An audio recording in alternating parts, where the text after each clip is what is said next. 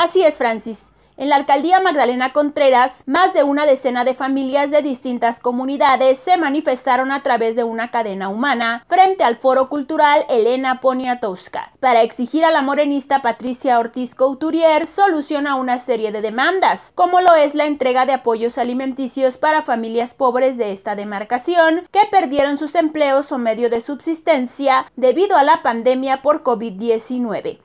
Sin embargo, el activista social Eduardo Romero Jiménez denunció que Ortiz Couturier hizo oídos sordos a la manifestación de los inconformes, por lo que decidieron movilizarse hacia las oficinas de la alcaldía Magdalena Contreras. Sin respuesta alguna, los solicitantes anunciaron que su protesta pública irá en aumento, puesto que la alcaldesa Patricia Ortiz no atiende a sus propios gobernados, al considerar que esta situación debe resolverse de manera urgente. De acuerdo con Romero Jiménez, en diferentes comunidades de la Magdalena Contreras existen muchas necesidades que deberían ser resueltas por la mandataria local.